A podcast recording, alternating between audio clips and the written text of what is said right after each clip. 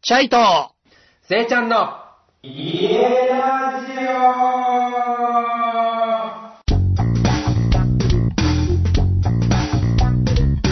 皆さん、こんにちは。オこんにちは。さあ、せいちゃん、家ラジオの時間がやってまいりましたね。やってまいりました、家ラジオ。はい。このね、第4回からはちょっとですね、皆さん、あの、話が変わってきまして、第3回までは事前収録という形で、僕とせいちゃんだけでやってたんだけど、はいこの第4回目からは皆さんがツイッターでつぶやいてくれたこととか、あとは番組のさ、あの、ポッドキャストのレビュー結構いただいてますよね。ああ、そうそうそう。結構レビューいただいてますよね。あと、うん。なんかね、その、直接、うなんかメールくれたりとかさ、そういうのも結構多くて、ん。うん。なんかすごい反響あって、めっちゃ嬉しいね、これね。嬉しい。本当皆さんありがとうございます。ありがとうございます。ということでですね、はいここで初めてコミュニケーションがスタートした肝心な今回なんですよ。うんうんうん。ということでね、ちょっと皆さんとの交流が少しずつ始まったところで、はい。はい、なんか、え、個人的に来てるって俺全然知らないんだけど、せいちゃんになんかどんな連絡来てたりするの？いや、だからね、なんか、まあ、あの、チャイさんって、あの、声的にはせいちゃんより全然上に感じてた大人な方なのかなと思ったら、せいちゃんの年下だって言ってたけど、あの方はどういうこととか言っていろいろここう聞かれるわけ。うん。そんで、まあ、そ、それはもう本当にラジオの話で、まあ、すごいプライベートな話だからちょっとダメですよ、とか言って、友達にも、そう友達にそんな対応してんの？そう、そこはダメですよ、なんで？って。もう、もうだから最終的にもう、ちチャイ君は、あの、存在しないっていうことに。なんで なんで、なんでその、何その壁は？友達から連絡来てんのに。いや、僕は、あの、あのほら、なんかうんいろんな意味で、チャイ君のことを守らなきゃいけない立場だな、から。なに、そんな危険な友達ばっかなのかよ。せいちゃんの友達、危険な奴はいっぱいいた。そう、あのね、そうなんですよ。危ないから、AI だってことにしてますよ、もうチャイ君は。すげえな、俺 AI でせいちゃんじゃ独り言ラジオやん。そう。超性格暗いよな。そっちも俺がいじってるっつったらね。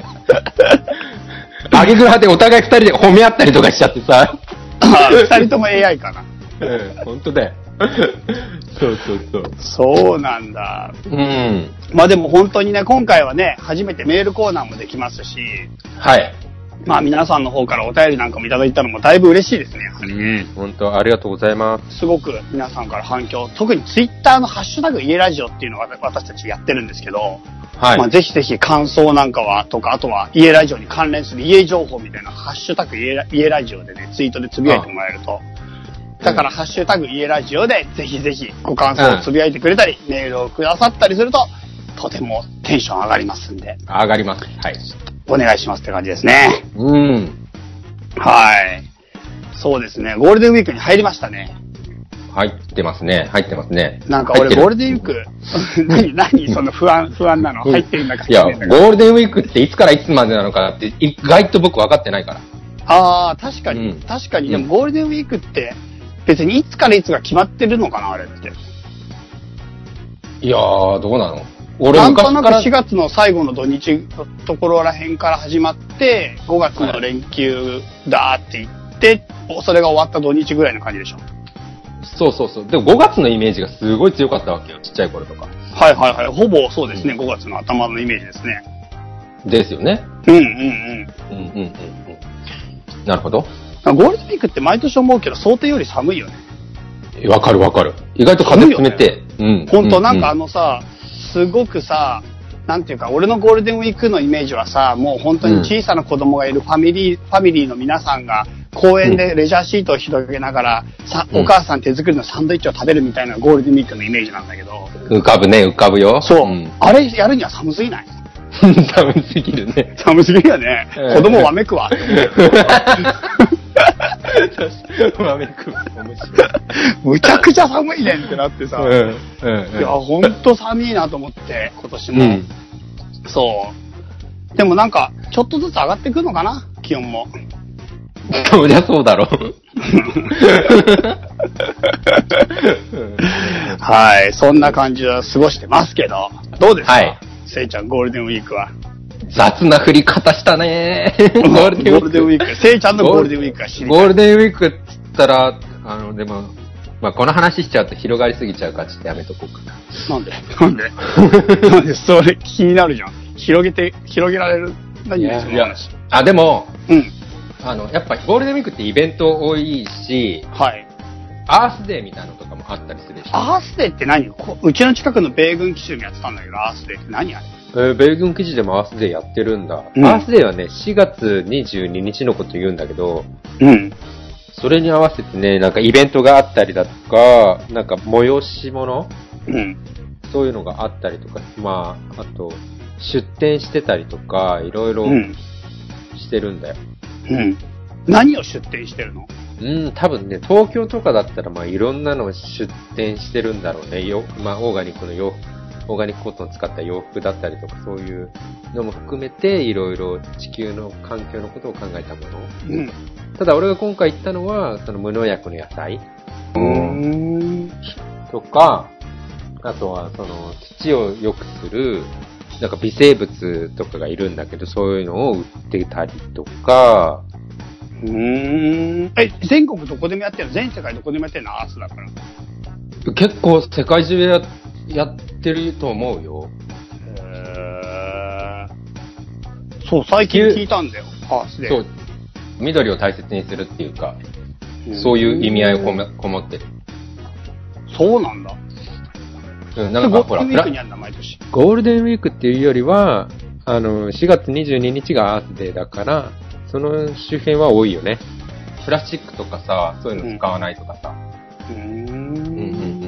なんかそういうコンセプトがあるみたい。せいちゃんの近くでもやってる？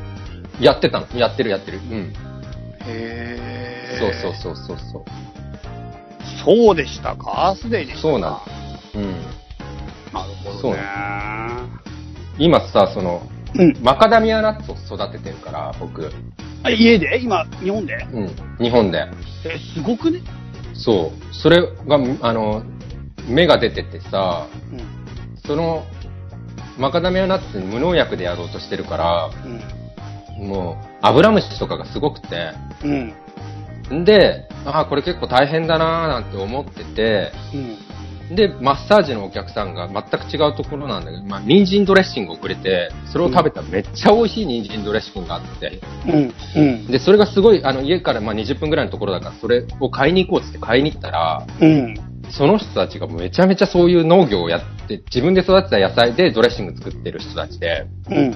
人たちって言っても夫婦でもう全然大先輩なんだけど、うん。うん。で、その人に俺がもうマカダミアナッツをこうこうこうでって言って話したら、うん。あ、それだったらこういう風にやった方がいいよとか言って、うん。ドレッシングを買いに行ったのに、うん。マカダミアナッツの育て方のそのアドバイスまでもらって、うん。そうそうそう。で、その人たちがアースデーに出るっていうから、そうそうそう。うんうん、アースデーってこっちでもやってるんだってなった。へえ、えー、すごいな、それ。え、マカダミアナッツ育ててる時点でちょっともう引っかかってんだけど。え、日本で育つの？そもそも。いや、驚いた、チャイそれマジで。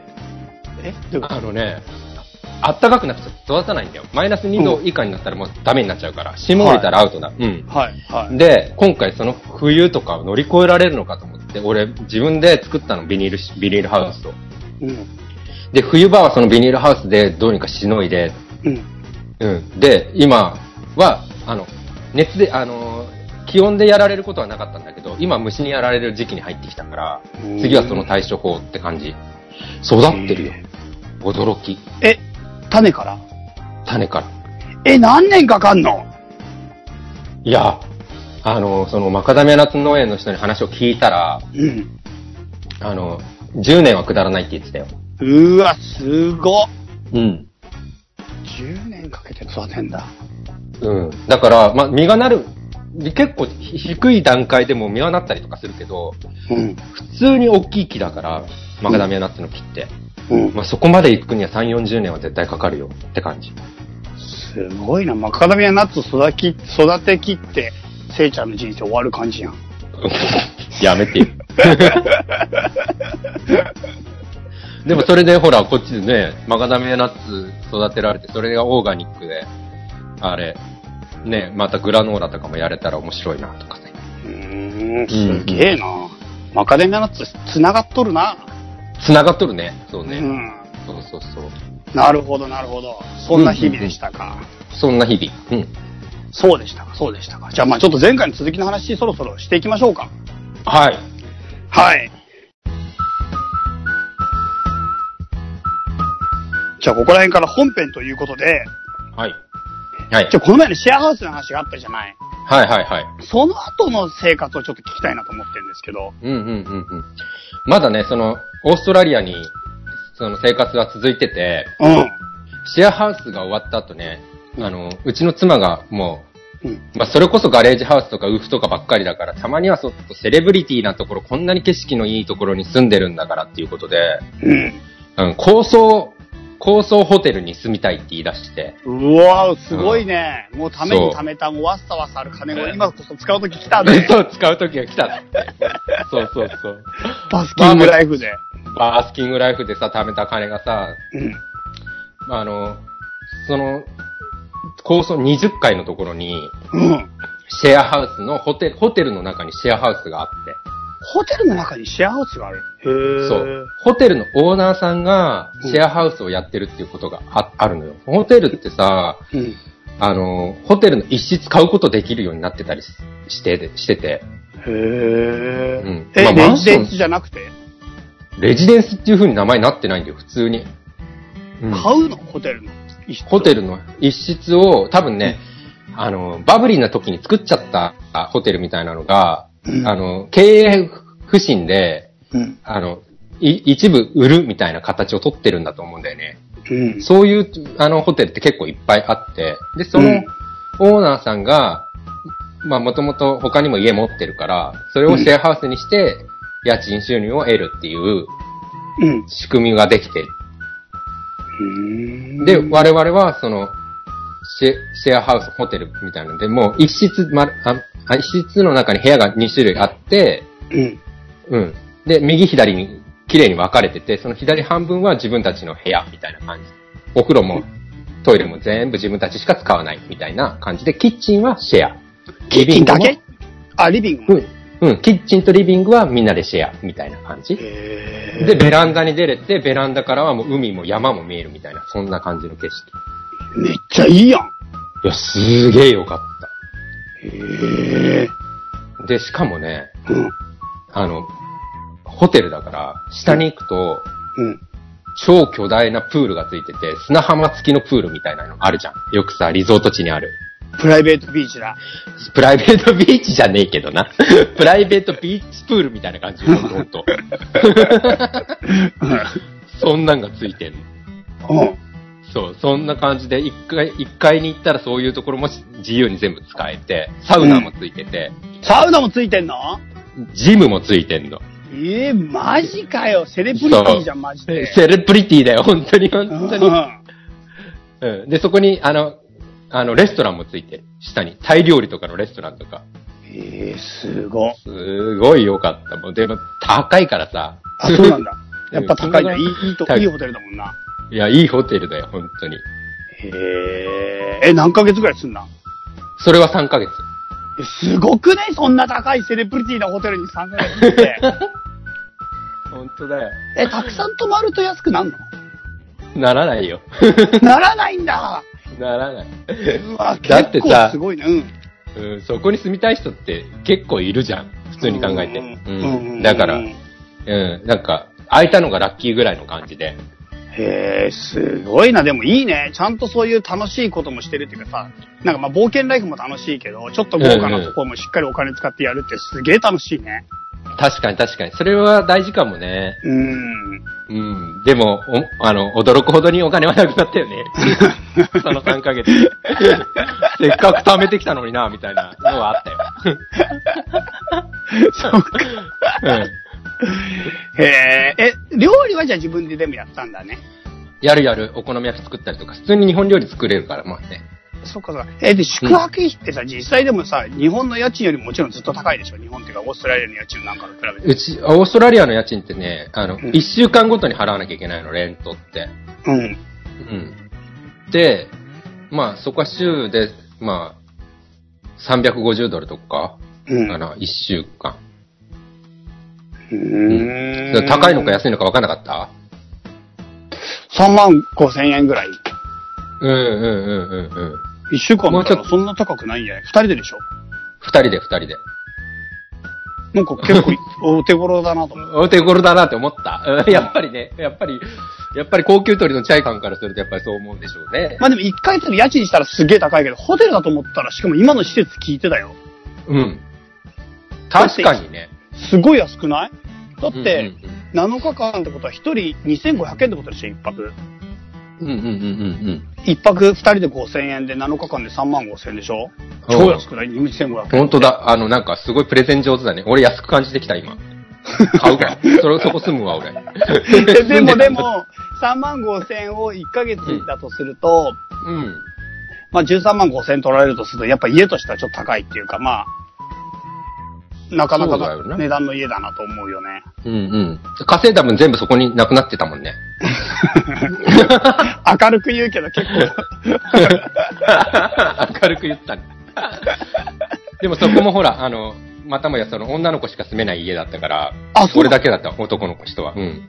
すげえなそう。俺女の子に囲まれてずっと生活してるからさ、本当に。ね。いいよね、俺。そうだね。いいよね、俺って。正しいツッコミがわからんわ。すいません。はい なるほどね。そう。それがホテルライフで。でもホテルライフは、うん。あのーいい反面、20回とかに住んだことある人わかると思うけど、うん。あのね、仕事に行くとか帰るとか、もう一回一回エレベーター使うのって意外とめんどくさい。ああ、他の人も使うからってこと？そうそうそう、待つし、うん。うん。で、おなんかいっぱい買い物した時とか超めんどくさいし、うん。ホテルだからセキュリティはいいんだよ。入る前にさ、あの、セコムしてますかみたいな、ピッてやってさ、うん、カードキーが。うん、そう、カードキー的なやつ、うん。電子キーみたいなやつ、あれをやるんだけど、あれをやると荷物持ってる時とか大変だし、はセキュリティはいいのかもしれないけど、それプラス友達呼ぶ時もそれで一回に、一回に迎えに行かなきゃいけないとかあったりとかして、あ。うん。セキュリティ上ね。だからセキュリティって何回も言いたいの 新しく覚えたかっこいい単語みたいな。めっちゃバカにしてるけど、セキュリティ上ね、セキュリティがさ、セキュリティがあってすっごい、すごいその言葉言いたいんだなと思って。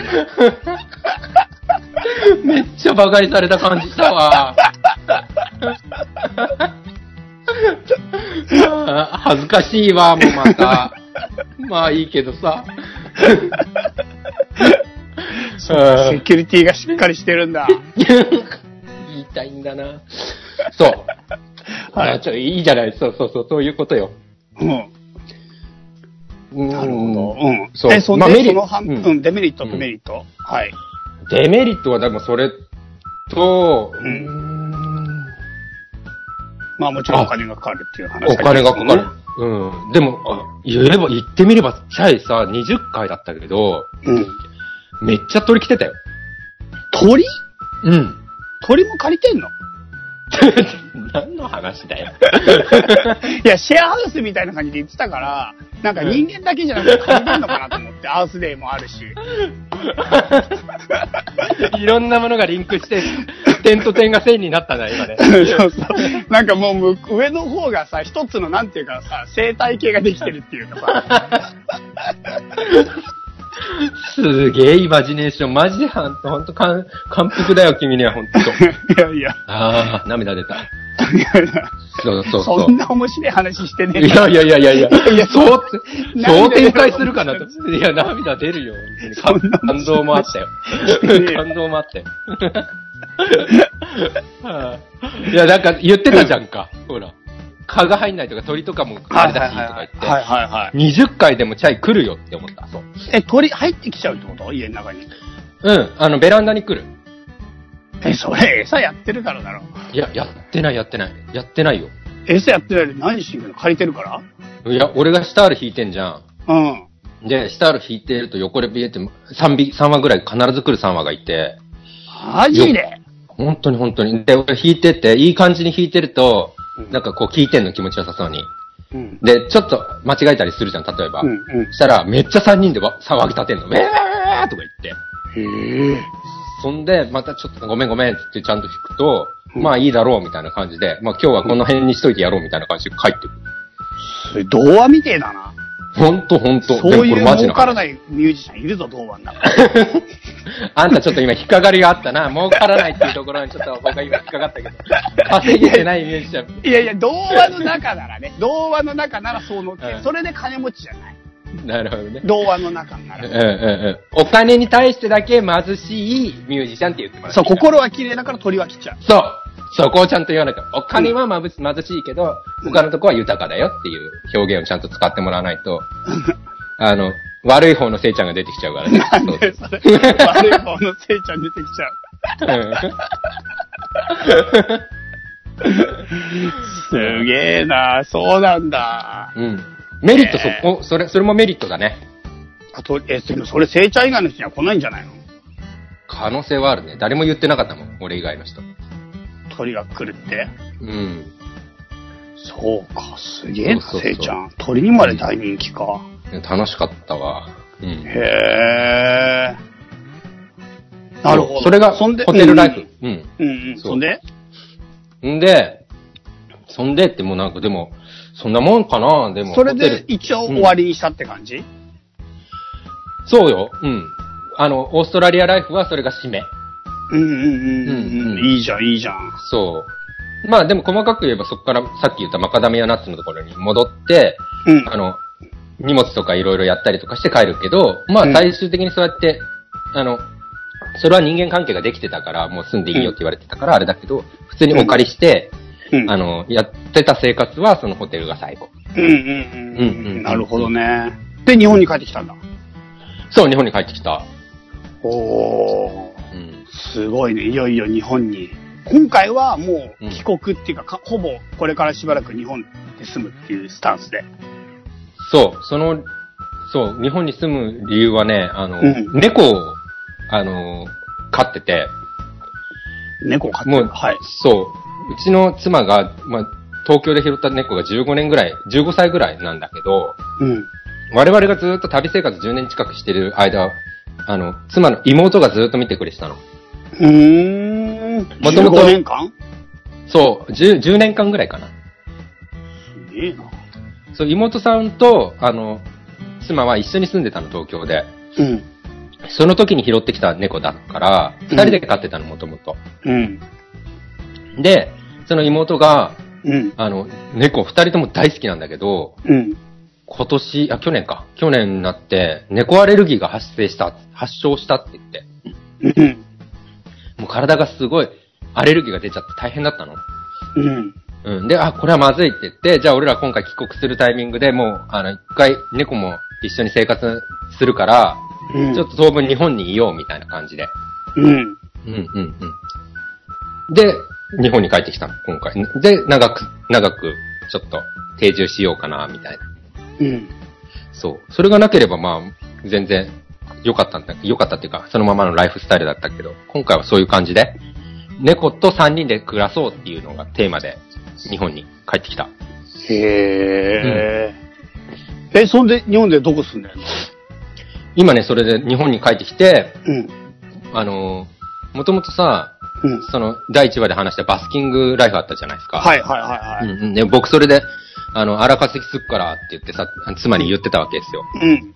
そしたら妻は当然、あの、もう、猫ちゃんも合わせて3人で住める、あの、お家をちゃんと建ててもらえるんですか？みたいな感じで言ってたから、もちろんだよって。うん。まあ、それに、あのー挑んで、で、今回帰国するわ、したわけだけど。うん。で、そこから、あのーまあ、僕らの5点をね、建てようっていう話になって、うん。まあ、一応、まあ、サーフィンとかもするからさ、あの、宮崎の日南とかのあたりとかも、うんこう、空き家バンクで見て、うん。古民家を見たりとか、いろいろ探してたの。うん。うん。で、もう、もちろんそれも、全部そのバスキングで自分が稼いだお金だけで探すっていうのが約束だったから、うん。うん。で、その中で、あの、買える範囲中のものをこう探してたんだけど、例えば、日南と、宮崎とか、鹿児島とかで古民家を見てみたりとかして、うん。で、妻をもうその気にさせたりして、うん、なんかいろいろ内見に行ったんだよね。うん。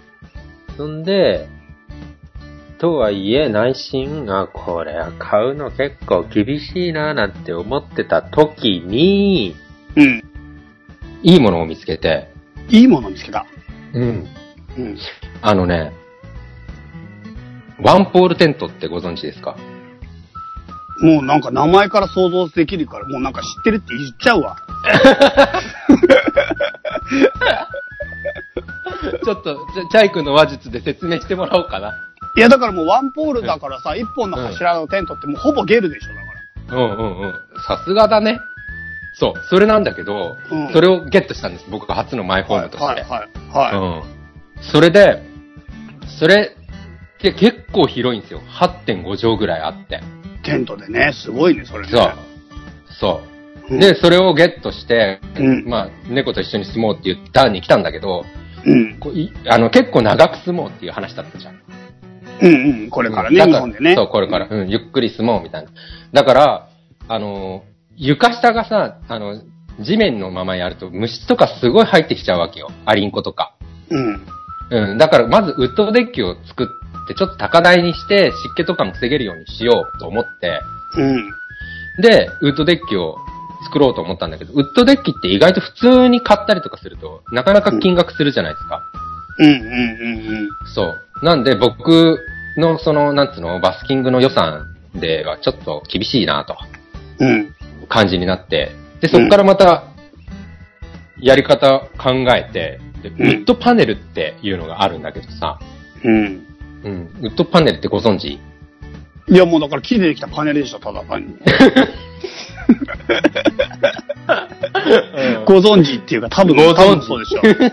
そう。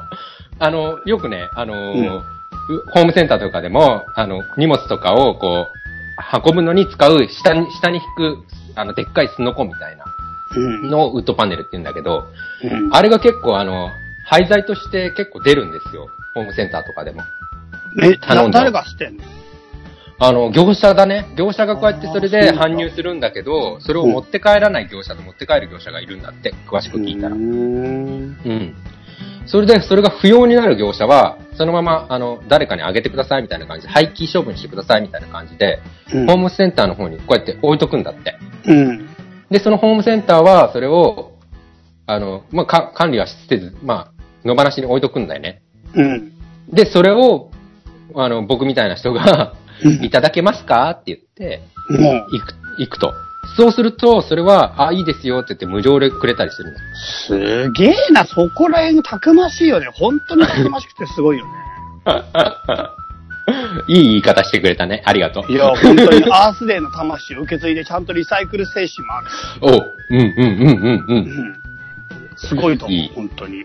いや、いいなぁそう。そのウッドパネルをね、まあ、ざっくり言うと40枚ぐらい揃えなきゃいけなくて、すごいなそう、2段にしたかったりしたから、へそうー。で、それを、まあ探すの結構、まあのー毎、い、一月で5枚ぐらいしか集まんなくて、ホームセンター毎回行ってても。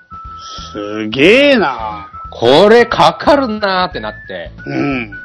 で、まあちょっとこう、あのージモティーとかってあるじゃん、知ってる？あ、知ってる知ってる。うん。ジモティーってさ、いらないものをこうあげますみたいなうん。サイト。それでも結構調べたりとかしてさ、見に行ったりとかしたけど、あんまりいいのないなーなんて言いながらさ、でもう、ん。あの、ちょっと、その前に生活の足が必要だよねってなって、車はちょっと買えないから、うん。あの、とりあえずバイク買おうと思って、うん。に 200cc のオフロードバイクを買ったの。うん。そんなの。うん。もちろん中古で。うん。そんでそのバイクをね、取りに行ったら、その相手が、うん。スーパーのオーナーさんで、あ、ジモ、え、そのバイクはジモティで買ったの？あ、バイクもジモティで見つけた。ああ、そうなんだね。うんうん。ウッドパネルもジモティで探してた。けど、はいジモティいいのがなかった。ヘビーユーザーだ。おうそうなんだよ。だってさ、ヤフオクよりもさ、あの、うん意外と使えるよね。あの、あ、俺ヤフオクって使ったことない。でしょ？俺もなかったの。おこれ、うんお俺も教わったからあれなんだけど、うん。ジモティって0円のもの結構あるのよ。あげますって。そう。それが売りだからさ。うん。そう。でもまあ普通に売ってもいるんだけど、俺は今回そのバイクは買ったんだけどもちろん。うん。うん。それでその買いに行ったらその人がさ、スーパーさんのオーナーで、うんスーパーさん？スーパーのオーナーさんで、うん。うんで、その方に、俺がね、今、あの、ウッドパネルを敷いて、その上に、あの、テントを立てて、グランピングみたいな感じでライフスタイル作りたいんですよね、みたいな感じで話したら、うん。おーウッドパネルだったら俺めちゃくちゃ持ってるし、いっぱいもらってあ、もらってこれるよって言って、うん。マジっすかって言って。で、うんその人に頼んで、もう、軽トラに積めるだけ積んでいいよって言って、その人からバイクも買ったし、ウッドパネルももらったし、もうホクホク顔で帰ってって、すげえな、本当に。偶然だよ、偶然。もうあれだね、なんか、あれよりすごいね。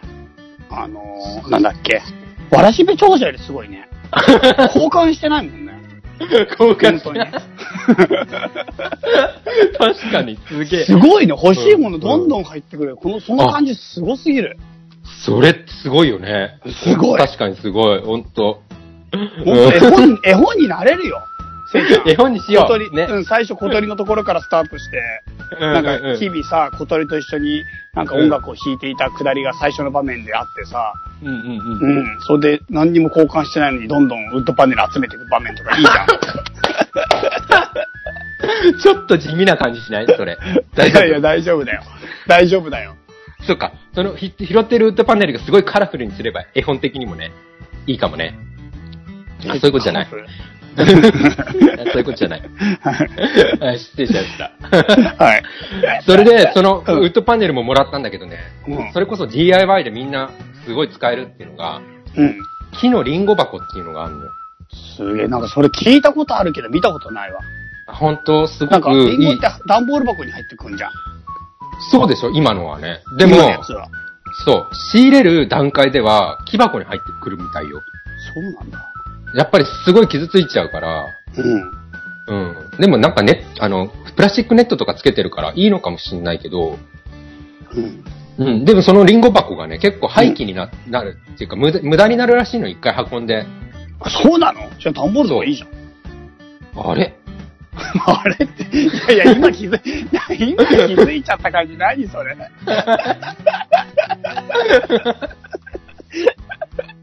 待って、でもちょ、ちょっと待って、ちょっと考えてみよう。段ボールとうん、その木箱を使うのって、うん。木、木そのものもすごいさ、そのために作ってる木じゃないから、多あ、そうか。分。うん。どっちが、あの、コストもそうだし、地球に優しいのかね。もうアースデーの精神受け継いでるな。うん。うん。まあ、そでもの話木の方がはとりあえず原原価に、原現物に近いからね、リサイクルしやすいかもしれない。せいちゃんみたいにね、もらう人いる。あ、木箱流行ってんのでしょ？いや、結構は流行ってて、これ、普通にガーデニングとかにも使えるし、はいはいはいはい。それこそさっきのマカダミアナッツを俺これに植えてるし、あ、そうなんだ。うん、今はね、今今度植え替えるけど、あ、そんなに隙間がないものなんだ。隙間もないし、え、でもね、いい感じに水抜けるぐらいの隙間はある。へそう。まあ、それも加工すりゃいいだけの話なんだけど、ー。うんうんうん。そう。で、削って塗ったりとかすると、めちゃくちゃいい、あの、三段ボックスの一、一つのスペースあるじゃん。あるぐらいのサイズだから。うーん。三段わかんないけど。まあでも、なんか、まあ、わかんない。いろんなことわかるいろんなことわかるのに三段ボックスわかんないって結構よっぽどだよ。いや、わかんない。いや、本当に三段ボックスって言葉がさ、公用語である。あるだろうよ。ほボックスが三段になってるだけじゃないの？そうだよ。わかんない。そうだとしたら規定の大きさがあるのかなって思っちゃったんだよね。ああ、そういう。俺の考えてる三段ボックスと、せいちゃんの考えてる三段ボックスが全然違う大きさの可能性もあるからさ。あ、ああ、言われた。すげえ、そうだ。そうだわ。だからその三段ボックスが前提で話されるとうん、どれぐらいのサイズかは、わと想像力要するなと思っただけ。もう完全に袋小路に入ったわ、今俺。なんでだよ。言い返せないやつだわ。なんでそのなんか、ほんまや。うんすげえな、チャイって。いやいやいやいや。なんかそのすげえなと思うポイントがわかんねえ。はい。かといって何何センチって測って伝えられないけど、でも多分カラーボックスのことでしょあ、それカラーボックスでしょあの、普通に。あれだったら多分規定の大きさだよね。みんな一緒だよね。カラーボックス。先にそれ言えばいいのにね。いやいやいや。そういうことよ。いやいや、三段ボックスってだから、だからワードにこう想像してたんで、俺は。そうだね。ごめんごめん。はい皆さんカラーボックスです。カラーボックスのサイズの一箱ぐらいの大きさです。リンゴ箱は。はい。はいはいはいはい。これ、結構、あの、100円とか、200円とか300円とか、そんなぐらいで手に入ります。これ加工して、棚にするとすごいおしゃれになりますので、DIY 好きな人は結構使います。なんかという情報でした宣伝、宣伝ね。とりあえずまとめてみようと思った。はい。それももらったの、そのオーナーさんに。すごいね。そう。で、それを僕はね、こうね、あの、軽トラックを、あの、棟梁に借りて、あ棟梁の知り合いがいたから棟梁に借りて、うん。それを、それにバッツリ積んで、持って帰ってきて、うん。で、その棟梁さんもね、あの、うん。せいちゃんたちはその、テントに住むって言ったけど、これから冬だよつって、うん。あの、俺、あの、廃品で断熱材が転がってるの見たから、うん。うちの倉庫に。それをもらってきてあげるから、その棟梁さんすごい人だからもらってきてくれて。うん。で、この断熱材をね、つって、この、ウッドパネルの下に引くだけで絶対冬違うから、やんなさいって言われて。うんで、。それもやって、やって。やり方も教わって、うん。みんなに支えられて、その、テントを建てることができまして、うん。初のマイホーム、制御露店をね、ゲールで建てましたよ。すげえなウッドパネルの下に。ぁ。ウッドパネル下に立ってたの？あ、下じゃなくて上だ。上だ上。薄上。わかるだろ、大体。いやいやいや、一瞬にして俺のゲルの感覚が変わったわ、今。すごい地下シェルターになったよね、そうね。しかもむっちゃ薄い空間に入ったなと思って、あのポールが、ポールが、こうパーン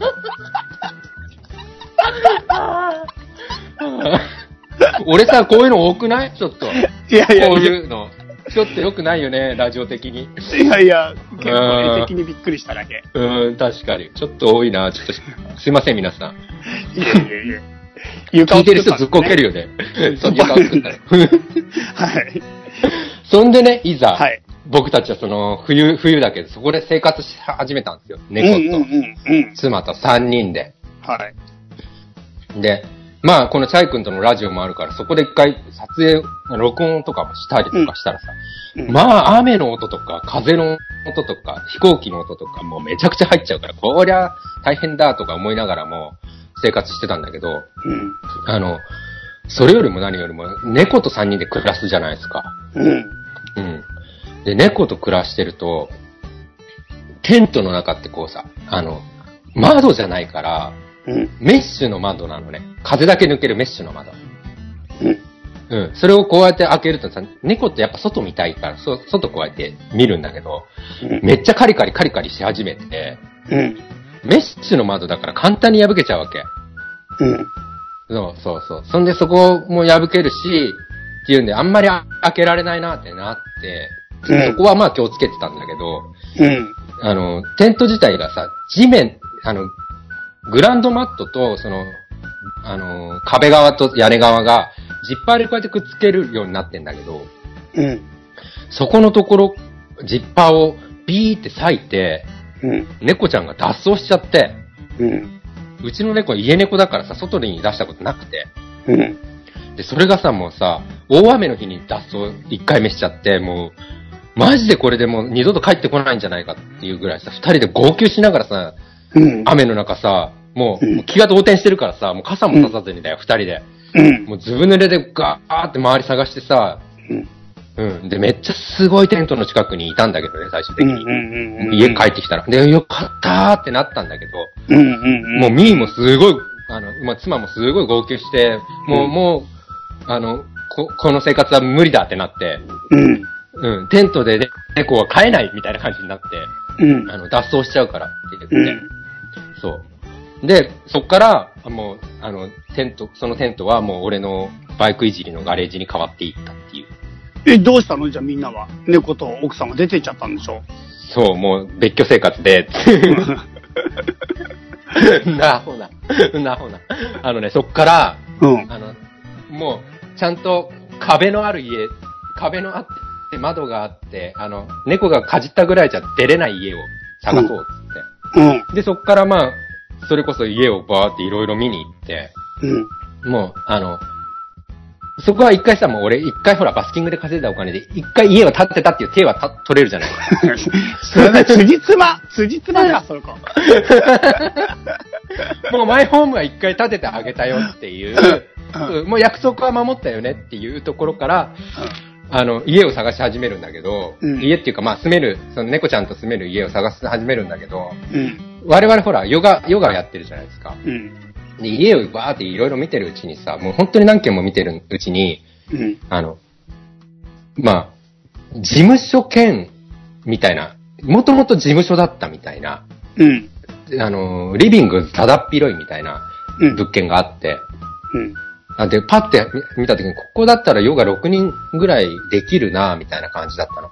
うん。で、そこに、あ、じゃあここに猫も住まわして、まあ部屋はまた別にあるんだけど、2部屋ぐらい大きい。へえ。10畳、そう、10畳ぐらいの部屋があって、うんそう。で、リビングみたいなところがもうザーってあの、事務所、もともと多分事務所だったから、へあって、え。後付けみたいなお風呂がついてて、へえ。バスキングなのに？お風呂のお子様そんな家でいいの？やべえ、自分で今バスキングって言われた時にピンとこなかったけど、やべえ、これ。お風呂の王様だったんだって。お風呂のお子様がバスキングの風呂でいいの？だからこそでしょうよ。そっか、もう王だから。王だか風呂は選ばない。ら。選ばない。風呂になんかそう、あの、そういう差別がない。ああ、さすがだね。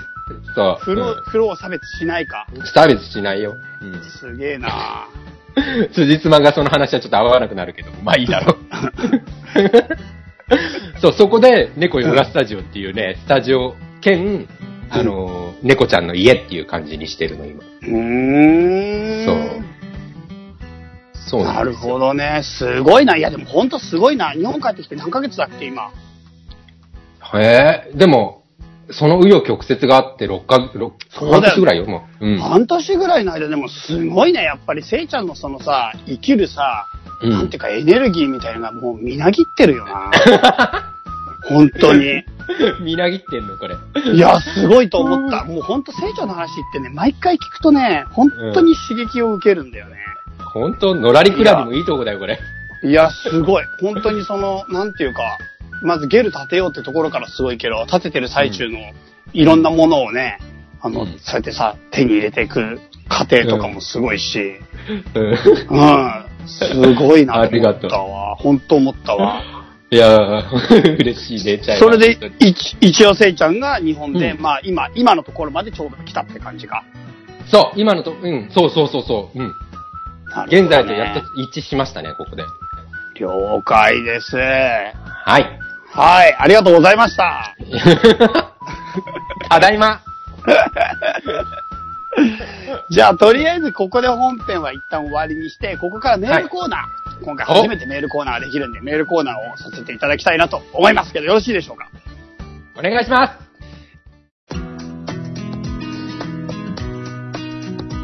じゃあちょっとメール何通かいただいてるのですが、一人目行きましょう。ラジオネームターコイズブルーさんからです。チャイさん、セイちゃんさん、はじめまして。はじめまして30代の、はじめまして。さ30代の渋谷勤務の OL 女子です。おお、いいね OL 女子から来ましたよ。OL 女子いいいいじゃない。はい。初回放送聞きました。チャイさんとセイちゃんさんの仲の良さが伝わって素敵だなと感じました。二人の会話に何度も通勤の電車内で笑ってしまいました。お冒頭で女の子は秘密基地とかに興味あるのかなと言っていたので、ふと思い出したことがありメールしました。うん。私が小学生の頃の話です。私と仲良しの女の子4人の秘密基地がありました。うん。秘密基地は小学校のプールの下です。学校が終わって一度家に帰ってから放課後集まってプール脇の網目のフェンスからプールの下に入れる隙間から潜り込んでいました。うんプールの下には砂利が敷き詰め、敷き詰めてあり、日中でも真っ暗だったので、懐中電灯を持参して、頭を下げてしゃがみながら、駄菓子屋さんで買ったお菓子を食べたり、ただ話したりしていました。うん。たまにプールの下に小学生には刺激的な大人の本があって、あったりしていたり、うんてんてんてん。自分たちだけしか知らない空間が広がっていて、親には秘密というドキドキ感がとても楽しかったです。今思えば何とも言えない苦い思い出ですが、その頃の私にとっては刺激的な時間だったのかなと思っています。また昔みたいに秘密基地欲しくなりました。これからも楽しくためになるお話を楽しみにしています。応援していますということでした。はい、ありがとうございます。ありがとうございますいや、この気持ちめっちゃわかるね。いや、俺めっちゃわかった、今。思い出したもん。ねこういうのだよね、秘密基地ってね。そうそうそねえ、うわ、これはかなり、かなり秘密基地感をもう一回頭の中にリフレインさせていただけるメールでしたね。う。ねしかもさ、それ女の子たちだけでやってんでしょ？ねすやっぱりごいね。そういうのってもう男も女も関係なくやっぱみんな好きなんだね。やってるんだね。ねね秘密だから言わないんだよ、多分。あ、そこだね、チャイ。それだ、それ秘密基地だ。お互い秘密やん。確かに。やっぱりあったんだ。今だから明かしてくれるんだもんね。ああ今初めてこ教えてくれないもん。確明かかされる真実じゃない ?30 年ぶりに皆さん。に。ねちょっとさ、気になったとこ一つ言っていい？どうぞ。あ、何個もあった、何個もあったよ。うん。刺激的な本っていうところがさ、気になったんだけど。絶対気にすると思ったよ、そういうこと。違うのよ。これって絶対あったよね。なんであるんだろうね。誰持ってくんだろうね。え、せいちゃんみたいなやつが持ってきてんじゃねえの持ってくるんだよ。よ。そうだよ。俺持ってってたもんだって。やめなさいよ、本当に。でもさ、あの、女子でも持ってくるんだね、と思って。違うよ。これは置いてあったんだよ。あ、置いてあったのか。置いてあそったからびっくりしたよ。これたちは持ってきたよ。持ってきたのはせいちゃんで、全然関係ない人が持ってきて置いてあったんだよね。あ、あ、わかった。ってことは、そこの秘密基地自分たちだけのものだと思ってたけど、そう同じよそうそう。でも秘密基地って大抵そうじゃねい？や、そうじゃないよ。俺、秘密基地、あ、チャイさん、じゃあ秘密基地何個ぐらい作ったことある？ああ、結構あるよ。でも結構あるけど、その中の一つは、なんか自分たちのい知らない時間に誰かが侵入した形跡とかがあるんだよ。ええそれで誰だ？みたいな話になったりすんの。ああ。なるほどね。漏れてはいけない秘密が漏れとるみたいな。あ、あ、あ、あでも確かにあった、あったね。でも、俺なんか、うん。あの、うちさ、あの、周りがさ、あのー空き、空き地がいっぱいあったの、そその当時は。うん。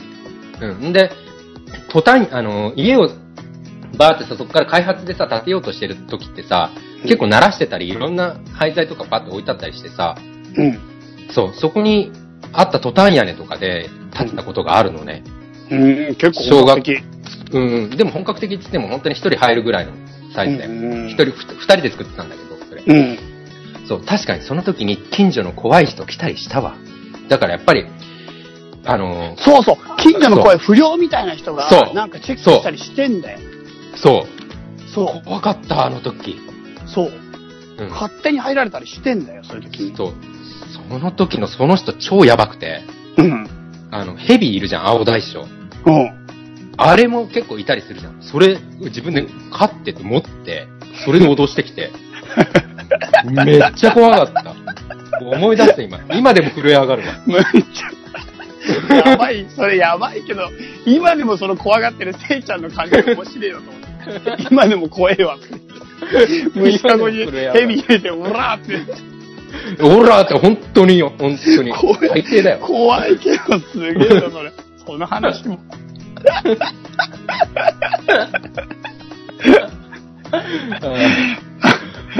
ありがとうございました。ありがとうございました。次のメール行きましょう。はい、行きましょう。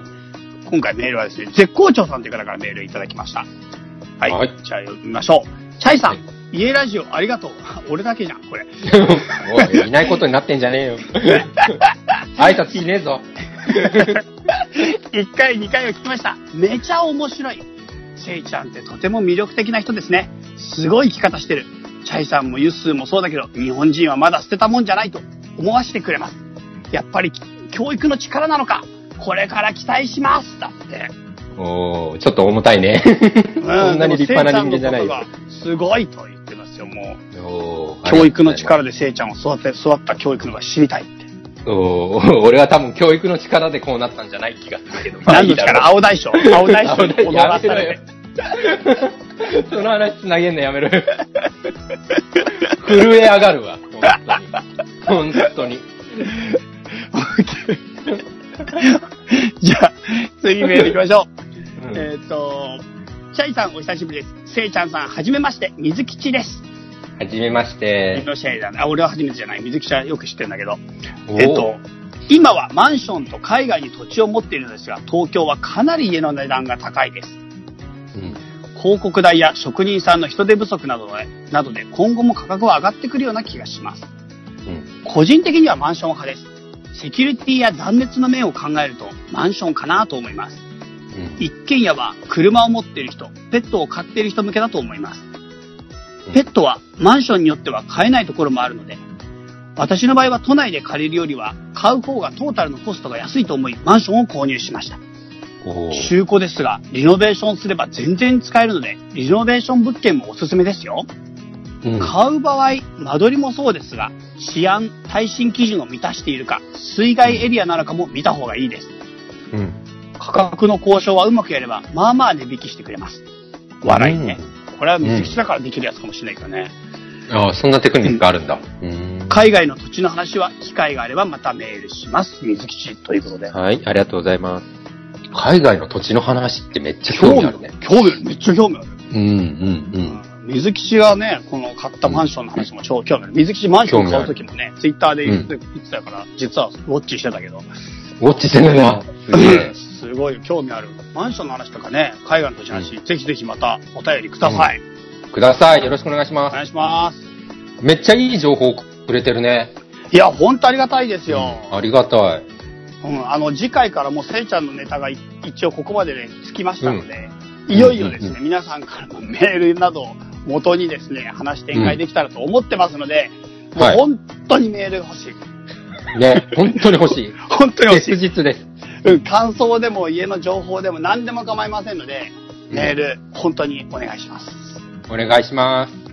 メールが届き次第またね、収録して配信をしていきましょう。はい。はい。ということで、せいちゃん何か最後伝えたいことありますか？えっとね、僕が伝えたいことを、今、今、メールで皆さん多分、あの、くれてるけど、うん。あの、せいちゃんでいいと思うんだけどね。